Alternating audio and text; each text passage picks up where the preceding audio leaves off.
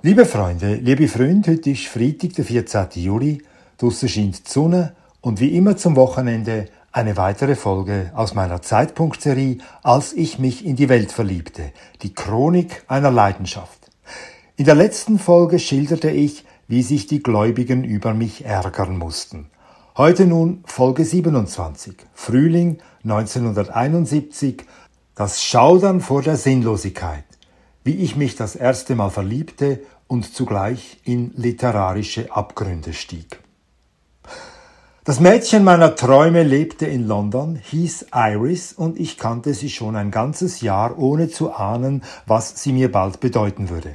Sie hatte mit ihren Eltern an Ostern vor einem Jahr Verwandte von uns in der Schweiz besucht und weil auch ich die Ostertage bei diesen Verwandten verbringen durfte, lernte ich die fast gleichaltrige Iris kennen.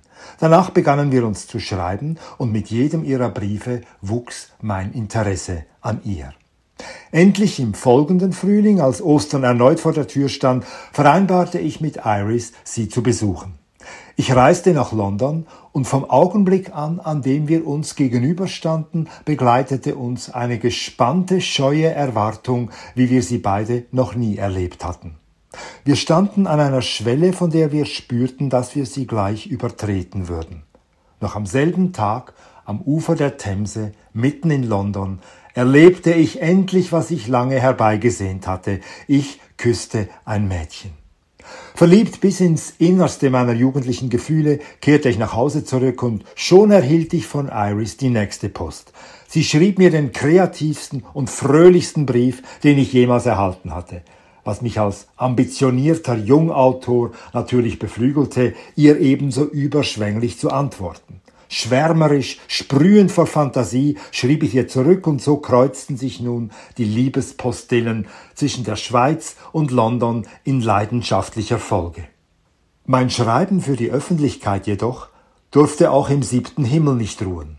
Während ich mein unschuldiges erstes Verliebtsein in poetische Worte zu gießen versuchte, schrieb ich zur gleichen Zeit auch Zeilen wie diese. Er erlebt zunächst eine bedrückende, oft totalitäre Erziehung, die ihn mit Komplexen behaftet ins Leben entlässt. Später wird ihm dann häufig der Intellektualismus eines Studiums zur letzten Zuflucht. In seiner fortdauernden Unfähigkeit, das Leben unter Mitmenschen zu meistern, gerät er in immer größere Isolation. Selbst quälerisch beschäftigt er sich in einsamer, abweisender Gegend mit Theorien, die vollständig ins Abstrakte entglitten sind. Er vermag sich seinen Zustand wohl zu erklären, kann ihm aber nicht mehr entfliehen. Angst vor plötzlicher geistiger Leere, die den Selbstmord zur Folge hätte, zwingt ihn seinen Intellekt fortwährend zu martern.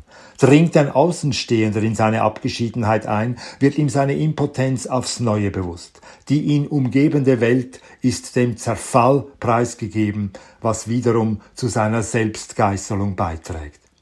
Seine unbeirrbare Sehnsucht nach dem Tod wird ihn schließlich auf eine unnatürliche Weise sterben lassen. Zitat Ende. Für meine erste Buchrezension im Feuilleton der Zürichsee Zeitung hatte ich mich an einen harten Brocken herangewagt. Ich besprach das damals neu erschienene Buch von Thomas Bernhard, Midland in Stilfs, und schilderte in meiner Besprechung den Bernhardschen Menschen, der in den Werken des Österreichers fast immer dieselbe existenzielle Sinnlosigkeit erlebt. Die Art und Weise, wie der Schriftsteller seine Figuren zeichnete, fesselte und schockierte mich, denn ich fühlte und lebte so vollkommen anders als dieser damals 40-jährige Autor, von dem ich annehmen musste, dass er in seinen Büchern eigentlich über sich selber schrieb. Es schauderte mich, dass ein Mensch das Leben so grauenhaft finden kann. Doch genau deshalb musste ich mich mit ihm beschäftigen. Worum geht es in dem Buch, das ich besprach? In der ersten Erzählung schildert der verstörende Dichter zwei Brüder, Zitat, die sich zur völligen Isolierung in ein Ferienhaus im Gebirge zurückziehen. Bereits auf dem Weg dahin lassen sie sich bis zum Wahnsinn über ihre deprimierende Vergangenheit aus und müssen dann erkennen, dass die Hütte nicht mehr bewohnbar ist. Eine zweite Geschichte handelt von einem Anwalt, der sich derart in ein theoretisches Denken verkrallt hat, dass er unfähig wird, seinen Klienten zu helfen. Dadurch macht er sich sogar an einem Selbstmord mitschuldig. Und die Titelgeschichte im Buch führt in die Abgeschlossenheit eines Bergdorfs, dessen Bewohner zur Erkenntnis gelangen, Zitat, dass sie sich zwar nicht umbringen werden, ihr natürliches Ende jedoch, das kein natürliches Ende ist, beschleunigen wollen. Zitat Ende. Selbst mitten im Hochgefühl meiner emporschießenden Liebesgefühle zog es den jungen Suchenden, der ich war, aus dem Licht in den Schatten. Ich wollte das Phänomen eines Menschen begreifen, der über die Liebe nicht schreiben konnte, weil er offenbar nicht das Glück hatte, sie zu erfahren und weil er sie auch nicht annehmen konnte. Heute weiß ich aus Berichten, die ich über ihn las, dass Thomas Bernhard nie eine längere Beziehung gehabt hat. An weiblicher Zuwendung fehlte es ihm keineswegs. Doch wenn eine Frau ihm zu nahe kam, sei er, Zitat, eiskalt geworden. Er selber habe einmal gesagt, Zitat, eine Frau für mich gibt es nicht. Alles wäre dann aus. Ich könnte dann nichts mehr schreiben. Zitat Ende. Mit anderen Worten, die Kraft der Liebe hätte den Dichter daran gehindert, weiterhin über den Tod zu schreiben. Denn der Tod und alles, was in letzter Konsequenz zu ihm führt, beherrschte das Werk Thomas Bernhards. Es ist und bleibt ein schreckliches, ein hoffnungsloses Vermächtnis, das der exzentrische Österreicher der Welt hinterließ.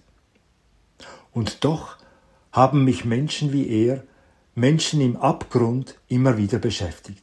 Meine Bücher enthalten viele Porträts von Unglücklichen, deren Leben düster und schwer war. Licht und Schatten auf dieser Welt sind wie Geschwister. Ich kann das Helle nur schätzen, wenn ich mich auch dem Dunklen stelle. Heute weiß ich, dass es so ist. Damals spürte ich es.